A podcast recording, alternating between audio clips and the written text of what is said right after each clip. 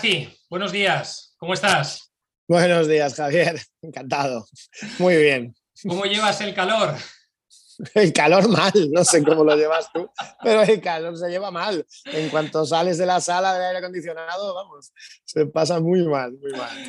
Muy bien. bueno, Graci, nada, en principio agradecerte que estés en este nuevo episodio de Imparables eh, podcast. Eh, bueno, tú ya sabes que nos conocemos desde hace muchísimo tiempo. Yo te considero una persona imparable. Eh, luego ya me dirás tú, ¿no? Si te consideras así o, a ver qué cosas nos cuentas, ¿no? Durante la, durante la entrevista. Yo te, yo te lo agradezco. Pues estoy encantado de estar aquí, ya lo sabes. Es una, pena que, no, no, podamos hacer esto más a menudo, ¿vale? Pero lo de imparable te, te, lo agradezco, te lo agradezco. Yo me considero más adaptable, creo yo. bueno, la verdad que en los tiempos que corren, el tener capacidad de adaptación, Grafi, es, eh, es fundamental. Bueno, es, es yo creo que un elemento más clave, ¿no? La verdad es que sí, ¿eh? por lo menos en, mi sector es vital. Fenomenal. Bueno, eh, eh, yo te estoy llamando Graci, Graciliano Ballesteros, aunque bueno, sí, señor. Graci tiene un punto ¿no? como más, más glamuroso, si me lo permites. eres socio director de Big Fix Advisory Services, en donde entre los servicios que estáis ofreciendo a la empresa Hablamos de estrategia corporativa, desarrollo de mercado, de producto, eh, ventajas fiscales para la innovación de la empresa, que bueno, ahora nos contarás, ¿no? En sí. ¿Cómo, ¿Cómo, gracias, ayudas a profesionales y a empresas con los servicios que prestáis desde Big Fish Advisory Services? Pues mira, eh, a ver, lo primero, esto se entiende si entiendes bien por qué le pusimos el nombre a la empresa, que es bastante, es bastante cachondo.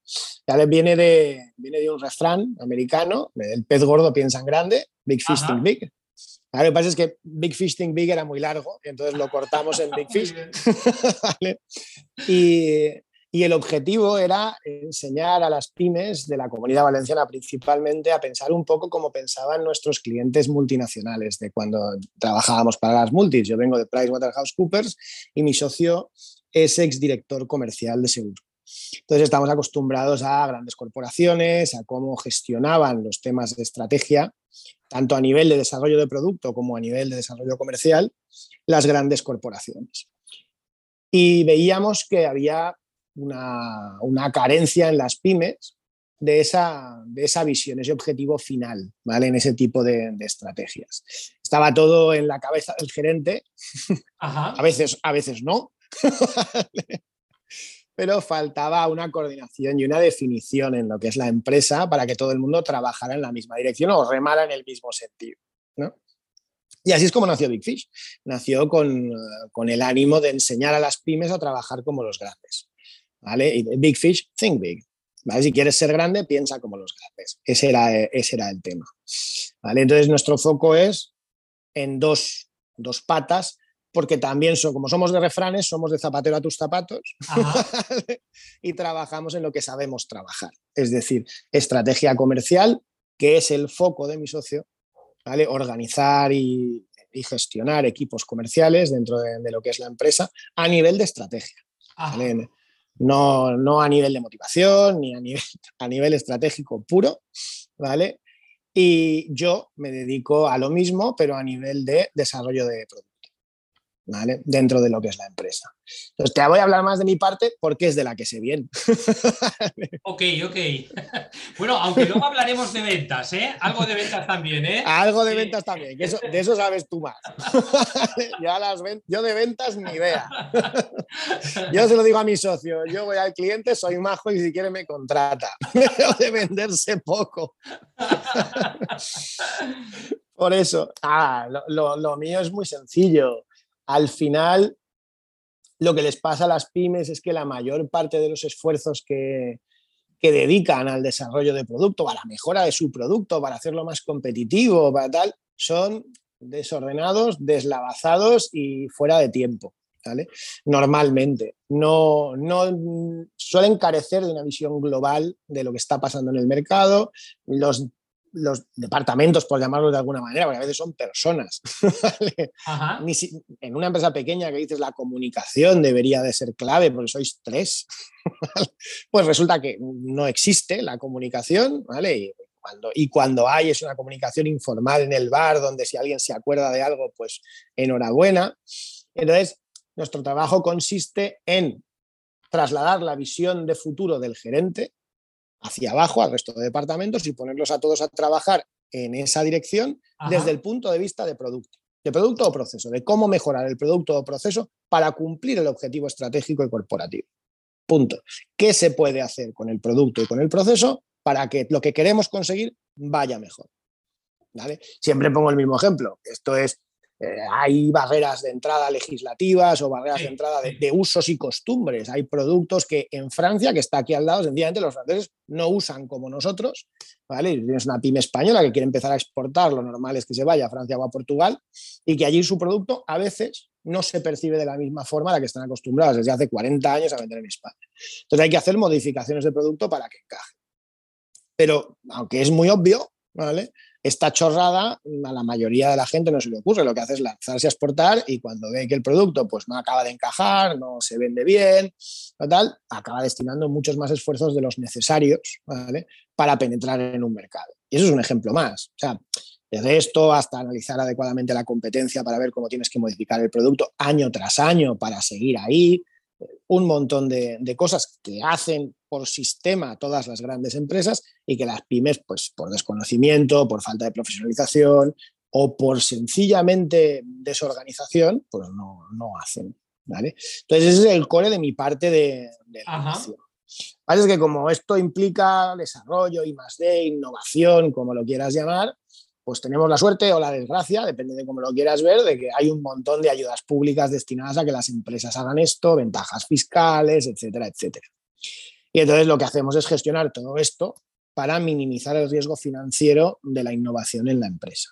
Entre las ventajas fiscales, las ayudas a fondo perdido y demás, lo normal es que nuestros clientes ganen dinero haciendo I más D al margen de que luego se venda o no se venda el producto que se ha Y que eso es otra película. Que eso es otra película, que ya eso es culpa del comercial. Las ventas, que dices, todo eso es culpa vuestra, ¿eh? yo no tengo nada que ver. Pero es lo que intentamos, ¿no? Organizarlo y que con esa organización y ese trabajo bien hecho y sistemático accedan a todas esas fuentes de, de financiación y de subvención y esto les salga como mínimo gratis. Con lo cual, para la pyme no supone un esfuerzo, es una ventaja para la pyme, pero la gran empresa eso no lo puede hacer. A ellos les toca poquito. Ese es el resumen de, de cómo ayudamos. Normalmente, los clientes que trabajan con nosotros pues tienen como efecto secundario inmediato una inyección en la cuenta de resultados abajo, porque pagan menos impuestos y reciben subvenciones a fondo perdido, y lo que es el efecto importante, que es a medio plazo, que se ve a los dos, tres años de empezar a trabajar así, es que el producto es más competitivo y eso acaba repercutiendo en ventas. Qué interesante. Bueno, qué interesante suena. Imagino que eh, la gestión no debe ser tan fácil, ¿verdad? Bueno, tú lo hablas desde el punto de vista ya de tu expertise, ¿no? Que es muy amplio, pero wow, ahí hay mucho curro, ¿eh? Mucho curro detrás. Mucho. Hay mucho curro y además es un curro multisectorial, ¿eh? No es una cosa...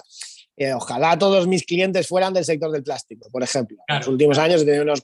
Sería estupendo y maravilloso, porque claro, al final es todo el rato lo mismo, ¿no? Porque tienes un foco. El problema es que, es que eso no es así. yo soy teleco, si es que lo cachondo es que yo soy teleco. Tengo, tengo un máster en finanzas, pero soy ingeniero de telecomunicaciones. Y creo que, clientes de teleco tengo uno. Todo lo demás es industria.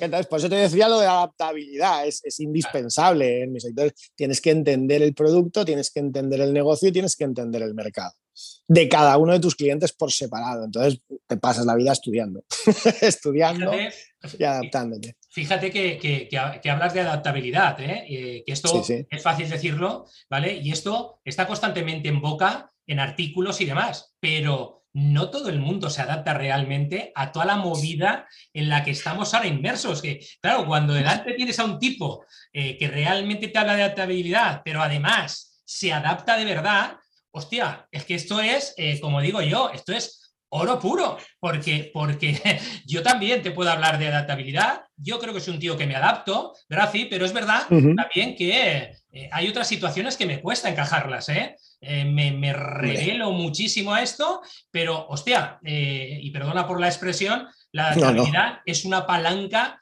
muy, muy, muy clave, ¿no? En estos momentos.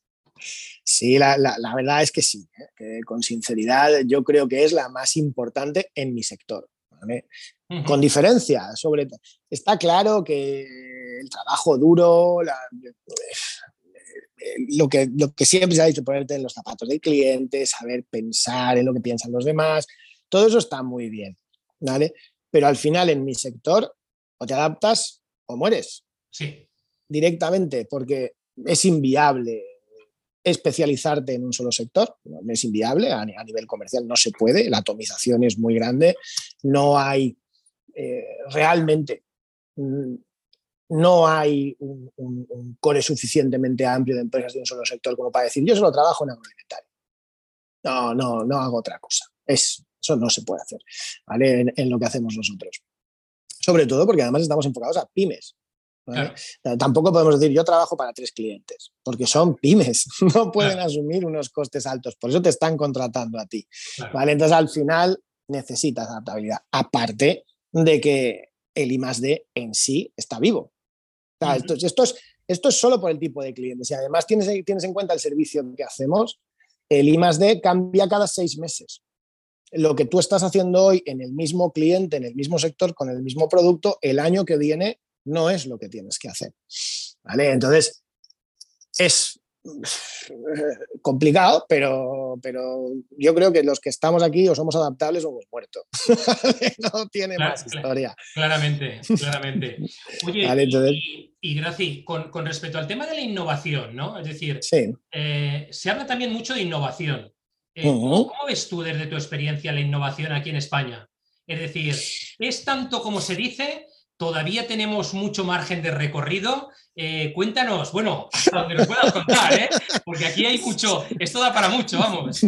A ver, eso es lo, lo primero es que esto da para, esto da para dos podcasts, por lo menos, solo el tema de la innovación en España. Lo siguiente es que no puedo ser muy específico porque nosotros tenemos contrato de confidencialidad con todos nuestros clientes. ¿vale? Hasta, hasta el punto de que no solo no puedo hablar de sus proyectos, obviamente, sino que no puedo dar sus nombres salvo que me den permiso expreso ¿vale? para, hacer, para las comunicaciones concretas. ¿vale? Que eso es un problema cuando te presentas a un nuevo cliente y dices, ¿con quién trabajas? Pues, suena muy estupendo y muy de James Bond, pero es que no te lo puedo decir.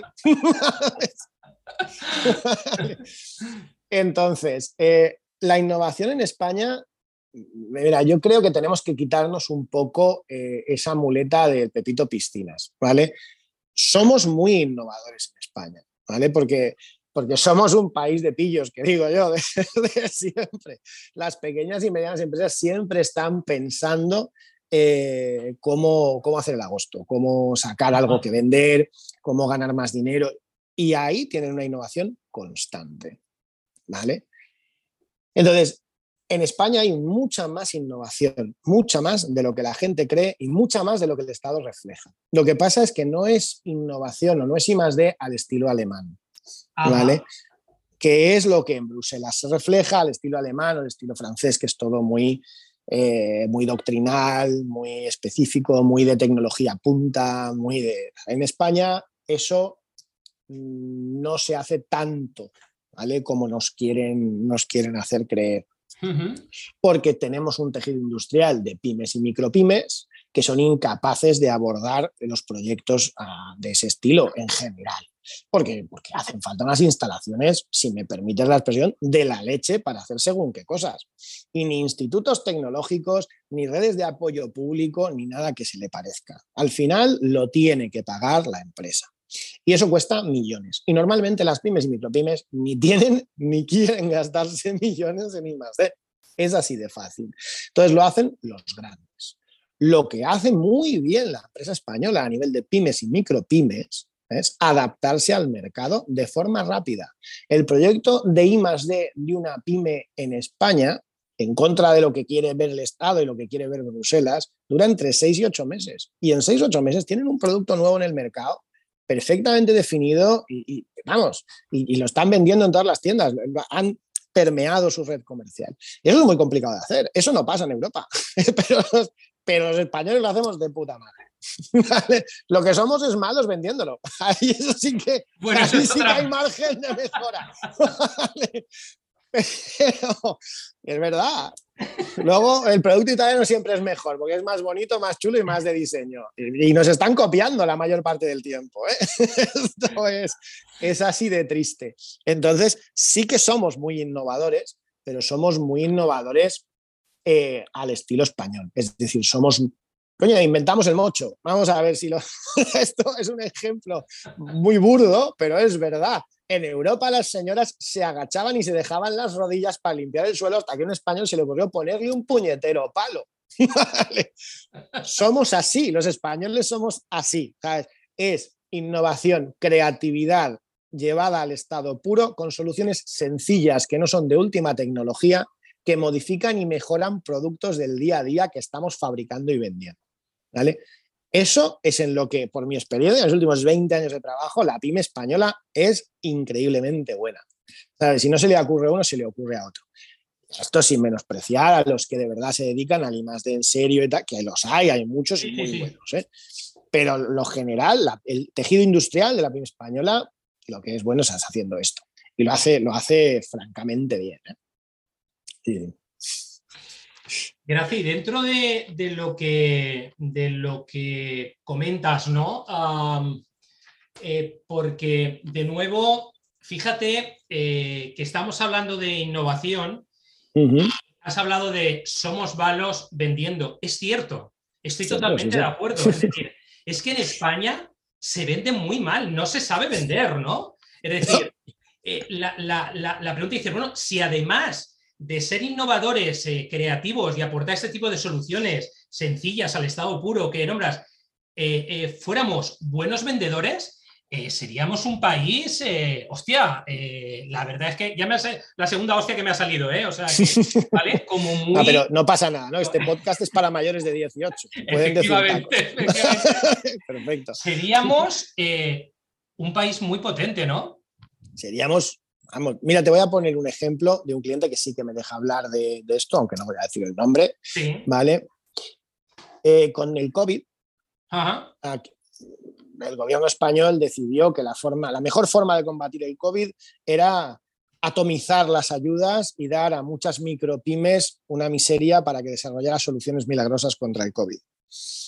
Bueno, es una estrategia. No, yo creo que no ha sido la mejor y la prueba es que no hemos tenido eh, grandes soluciones españolas. Pero no es que no haya habido soluciones españolas. yo tengo un cliente que creó, y esto no es una exageración, y es de aquí de Valencia, el primer plástico, que luego lo han copiado, ¿vale? El primer plástico con aditivos antivíricos, que se cargaba los virus, o sea, literalmente. ¿vale? oye, puedo fabricar lo que quieras, ni, ni virus ni bacterias. Esto es antiséptico directamente. Lo que toque aquí se muere. Y no se sabe. Pero no se sabe quiere decir que no se sabe que los hospitales están ahora a lo mejor empezando a hacer alguna prueba para ver si lo incorporan. Esto lleva inventado dos años o tres ya. Qué fuerte. Y en el mercado y ofreciéndose y demás. O sea, no, en efecto, no sabemos vender. y estos son de los buenos, ¿eh? estos son de los que venden bien. sí, sí, sí, sí, Imagínate, imagínate aquellos que realmente no, no, también tienen buenos productos o buenos servicios y que realmente eh, a la hora de ponerlo en valor en sociedad y presentarlo en sociedad, eh, no saben cómo hacerlo y, realmente están en un escenario de resultados eh, muy por debajo de lo que podrían estar, ¿no? Si lo, Pero vender correctamente.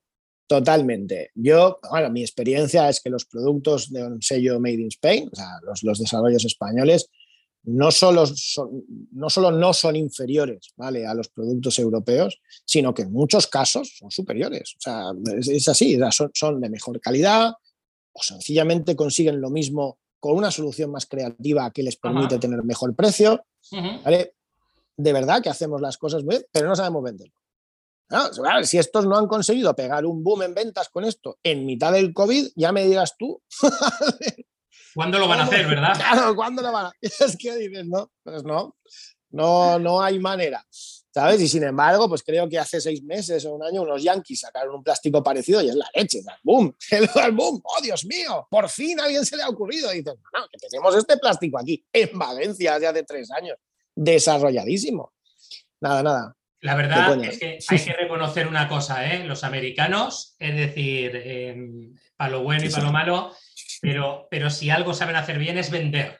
¿eh? Son, unos verdaderos fenómenos. ¿eh? son unos cracks. Eh, y si realmente, es decir, quieres aprender de ventas, al final mm. tienes que formarte o aprender, ¿vale? De aquellos, porque son unos verdaderos cracks. Esto, esto, esto es indudable. es indiscutible, desde luego. Oye, Graci, cambiando de, tercio, ¿quién, ¿quién es Graci como ser humano, como persona? En, su, día a día. Es decir, hasta donde puedas leer, ¿eh? Madre Dios, te desvelo mis intimidades. No lo sé, yo, yo sinceramente creo que soy una persona bastante normal. ¿eh? No es algo. Intento separar el negocio de la vida todo lo que puedo. Y, y, en casa soy una persona hogareña, tranquila, y, aunque ahora mi físico no lo diga, deportista. Lo que pasa es que la crisis de los 40 me está sentando fatal. esas cosas. Oye, es cierto, ¿eh? ¿eh? yo ahora estoy en 53, eh, a los 42. Es verdad que ahí tuve eh, mi, primera, mi primer escollo. De hecho, fíjate, no, esto no sé si lo he compartido contigo alguna vez, me apunté a hacer una Spartan Race. O sea, fíjate, una barbaridad y una locura que creo que, entre otras cosas, lo que quería demostrarme es que, bueno, por supuesto estaba en crisis en los 40, ¿vale? pero de que era capaz de hacer una bestialidad esa, la terminé, pero bueno, también es verdad que luego estuve pues casi cinco días malo, malo de que me, vamos, me dolía y yo digo, hostia, de verdad, hay tanto músculo en, un cuerpo porque me dolía todo, ¿no? Pero bueno, finalmente... ¿Cómo me puede doler aquí? Pues, pues, pues básicamente yo estoy intentando esquivar la crisis de los 40, de alguna forma, pero en algún momento me pillará, porque vamos, ya son 45 y me va a enganchar, pero seguro. Seguro, Ya te digo, o sea, eh, eh, en casa es muy centrado en mis hijos, básicamente sería, sería la definición. ¿vale? Tranquilos y centrados en mis hijos. Que crecen como, vamos, no sé, como malas hierbas, crecen los tíos. es una cosa igual que no coman, cada día están más altos. muy bien, muy bien, fenomenal. Oye, y, dentro de, la línea de qué hábitos, eh, Graci, eh, llevas eh, a tu día a día y que de alguna manera te hacen mejorar cada día eh, pues eh, que, pues no sé, pues que a lo mejor pueda ser más productivo o, no sé, es decir, ¿qué tipo de hábitos eh, te, practicas en este sentido? Pues mira, mm, intento, porque no soy una persona constante, eso sí que es un defecto que tengo y lo he tenido desde siempre, soy muy creativo, pero no soy constante. pero intento ser constante. Es decir, yo lo que necesito para, mi trabajo y para mi negocio, para esa adaptabilidad, ¿vale? Es creatividad, por supuesto, que eso, eso lo tengo, y conocimiento. ¿Vale? Entonces, yo intento ser constante en estudiar, ¿vale? Estudiar y estar al día siempre de, los sectores en los que estoy trabajando. No puedo estar al día de todo, es, es imposible, Pero al final eh, somos asesores que no grandes consultoras y tenemos los clientes que tenemos. Entonces, ahora mismo yo no estoy llevando más de 10 clientes en paralelo nunca. Y algunos son del mismo sector. Con lo cual es más fácil, ¿vale? Pero es intentar tener una constancia diaria en estar al día de lo que ocurre en cada sector y estudiar, estudiar y estudiar, y cada día más. Entonces, he aprendido cosas que no pensaba que iba a aprender nunca, ¿vale? Como química, mucha química. ya no puedo más, estoy harto. Nunca me ha gustado la química, es lo que más hago últimamente, química, ¿vale? Mucho, muchos materiales, por ejemplo, ¿vale? Mucho, mucho tema de mecánica, ¿vale? Y estudiar. O sea, ahora mismo me podría sacar otra carrera, que digo yo, ¿sabes? Un par de carreras al año sería el tema. Entonces, Eso es, un, eso es la máxima, la máxima. Eso y tener siempre en mente una cosa que me enseñó mi socio cuando empezamos a trabajar, que es que nunca hagas nada que te vaya a quitar el sueño. ¿Vale? Entonces, cada vez que tenemos que tomar una decisión, cada vez que, te pones delante de un nuevo proyecto, un nuevo cliente, o lo que sea, una nueva venta, ¿vale? ¿Vale? Son esas dos cosas. Sé de lo que voy a hablar, sé de lo que voy a... No remediarlo. Y nunca hagas nada que te quite el sueño. Hasta hay que dormir tranquilo. Eso es básicamente lo que, lo, que nos mueve a diario, estudiar mucho y pensar mucho en qué vas a ofrecer, qué le vas a decir a un cliente, qué no, ¿vale? Desde ese punto de vista. La verdad es que así como sistemática, ¿vale? Vital, no, no, no tengo otra, porque luego en mi mundo cada proyecto es un puñetero mundo. Entonces, es muy difícil aplicar aplicar métodos fijos a lo que yo hago. Pero bueno, ya, ya va bien, ¿eh? eh Teleco, eh, eh, una mente creativa, ahora sabes más de química de lo que sabías hace muchos años. Madre de Dios. Algo, algo que, me ha gustado mucho, ¿no? cuando lo has comentado, estudiar, estudiar y estudiar, ¿eh? Ojo, eso en sí ya supone, ¿sabes?, una sistemática eh, muy importante, ¿eh? porque no todo el mundo, Graci, está ahí, ¿no? Porque al final es donde, donde realmente cuando profundizas verticalmente, es donde cuando tocas realmente la trinchera de todo, ¿no? Yo tengo que decirlo, yo cuando nos conocimos no estudiaba. Sí, sí. ¿Vale? Porque estaba acostumbrado a dirigir equipos. estaba, en otra, estaba en otra cosa, estaba dirigiendo equipos. También es cierto que el servicio que prestaba no era ni de lejos, ¿vale? Lo completo y lo profundo que es el que presto hoy. ¿vale? Porque nos parecemos mucho a ti, somos nosotros los que prestamos el servicio. No, tenemos, no tenemos un equipo de, esclavos que llamaba yo cuando estaba. no tenemos juniors, no tenemos nada. Entonces al final eres tú el que tiene que hacerlo todo, desde la parte de la venta hasta la parte final de redacción. Y eso te da una visión y un conocimiento del cliente muy amplio, muy amplio y muy profundo. Y te obliga a estudiar, estudiar y estudiar. Mm. Continuamente. nadie, el que me hubiera dicho hace, hace 10 años que yo me iba, a, me iba a poner a discutir cómo afecta un aditivo, ¿vale? En una polimerización de un producto, vamos, ni de coña. Y ahora me siento con el tío de calidad y digo, eso es mentira. Si le pones este coadyuvante, el tío se me queda mirando y dice que tú eres teleco, que te calles. son unas cosas que no tienen, no tienen mucho, mucho sentido. Ah, pero acabas haciéndolas porque no te queda. Ah, es que forma parte de tu trabajo. Entonces sí, estudiar, estudiar, estudiar continuamente. Muy bien, muy bien. Gracias. Estamos terminando ya. yo me gustaría... Se me hace eh, breve. Yo tengo eh, mucho rollo, ¿eh? bueno, yo la verdad es que confío que puedas venir, ¿vale? Eh, a más entrevistas en un futuro, porque la innovación, pues fíjate, o sea, es, es un mundazo, o sea, y hoy estamos tocando, pues como digo yo, o sea, la superficie, la superficie y las cuatro cositas ¿no? Para, dar una visión a la gente que nos esté escuchando. Em, oye, eh, ¿qué, es decir, por, por cerrar eh, la, entrevista, eh, y esta sería la penúltima, ¿vale? Pero, ¿qué dirías a, las, a las personas o a los profesionales y a las empresas em, que en estos momentos ¿no? están ahí dándole un par de vueltas a la innovación o que, o que hablan mucho de innovación pero no terminan de, lanzarse? Que innoven, que lo hagan. Solos o acompañados, no importa, pero que lo prueben, porque, porque merece la pena. Es, mira, es, eh, a ver cómo lo explico. La mentalidad de la empresa cambia y se transforma. ¿Vale? Cuando, tú, cuando eres una empresa tradicional, que hace siempre lo mismo, que tu preocupación, ¿vale? Es cómo convencer a tus clientes de que te sigan comprando el producto sin recortarte costes, sin recortarte honorarios. Básicamente tu producto se convierte en una commodity, ¿vale? Y no tienes, no tienes armas no hay armas. O sea, las armas son precio y servicio, y, bueno, y calidad de producto. Pero, pero hoy por hoy la mayoría de las cosas que se fabrican se fabrican bien, hasta en China.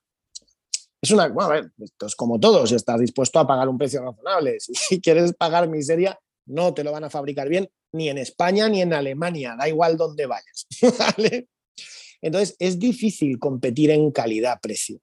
Es muy difícil competir en calidad-precio, salvo que le des una vuelta de tuerca a tu producto. Y el servicio lo define tu empresa, eso es cosa tuya, eso tiene otra, otra, otras connotaciones. Entonces, tienes que competir modificando tu producto de forma que se adapte a, a tu estrategia comercial. Y eso es innovar. ¿vale? O sea, si tú vas a competir en calidad-precio, o si vas a competir en precio, lo que no puedes hacer es palmar pasta. No puedes planteártelo como, no pasa nada, pues voy a venderle un descuento del 10% a todos mis clientes en contra de la competencia y voy a vender como churros.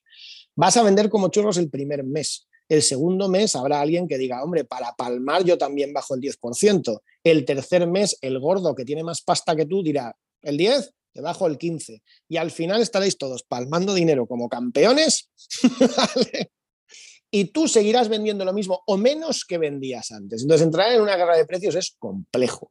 ¿Vale? Porque sabes que tienes que acabar ganando y para eso hace falta pulmón, hace falta volumen, hacen falta muchas cosas, ¿vale? Las pymes no se pueden meter en esas guerras, ¿vale? Y la calidad, la calidad cuesta pasta, es así de sencillo. Entonces, si quieres dar algo de más calidad, normalmente tu producto es más caro. Entonces, la combinación de eh, calidad-precio requiere una innovación en producto. Sí o sí, o en el proceso fabril, me da igual, pero tienes que innovar para poder ganar lo mismo o más y ofrecer un producto con mayor relación calidad-precio que la competencia.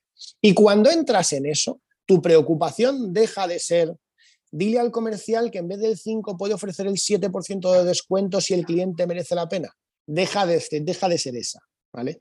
Porque o bien tienes margen suficiente como para que el comercial se, se pase lo que quiera y haga el descuento que le apetezca al cliente, ¿vale? O bien tu producto se defiende solo. Ojo, Ojo, si el de ventas sabe defenderlo, obviamente. Por supuesto. Eso es otro tema. Pero tu producto cambia la película. ¿vale? Lo que pasa es que hay que lanzarse a hacerlo. Y normalmente lo que para a alguien para lanzarse a innovar, ¿vale? Es el coste de la innovación. Pero yo le diría, innova, lánzate. Hay apoyos suficientes, ¿vale? Como para que te salga gratis, innovar. No tengas miedo. Y te saldrá mal a la primera o te saldrá mal a la segunda. Pero cuando lo hagas de verdad en lo que lo tienes que hacer, lo vas a agradecer mucho y entrarás en una rueda en la que de verdad tus preocupaciones cambian. Lo que pasa es que la gente espera lanzarse un proyecto a los tres meses, tal, y que cambie su mundo. Y luego de, no me ha salido, la innovación es una mierda. y eso no funciona así, eso es algo que la gente también tiene que saber. Es un proceso a medio plazo, ¿vale? Pero que te va a salir gratis si lo haces bien y que merece la pena. ¿Vale? Normalmente cuando pierdes ventas frente a alguien de la competencia que lleva toda la vida vendiendo lo mismo que tú y está en el sector y tal y cual, si te fijas bien es porque ha innovado. Ha hecho una innovación de producto, ha hecho una innovación de proceso y ahora ya no es como tú, ahora es mejor. Y por eso te está robando clientes. ¿Vale? O sea que sí. Fantástico, gracias. Oye, y para la gente que no, que no os conoce, ¿cómo puede contactar con vosotros? ¿Cómo puede eh, ponerse en contacto? Pues yo te, yo te, diría que nos mande un email a través de la página web, pero, pero vamos, a nosotros normalmente la gente nos contacta a través de amigos, o sea que, que de verdad, ¿eh? te lo digo así, nuestros clientes nos presentan otros clientes y demás, nos llama directamente gente que no conocemos por teléfono, oye, que fulano me ha hablado de ti, me ha dicho que eres un crack, pues seguro que te ha mentido, pero vale, ¿qué es lo que quieres?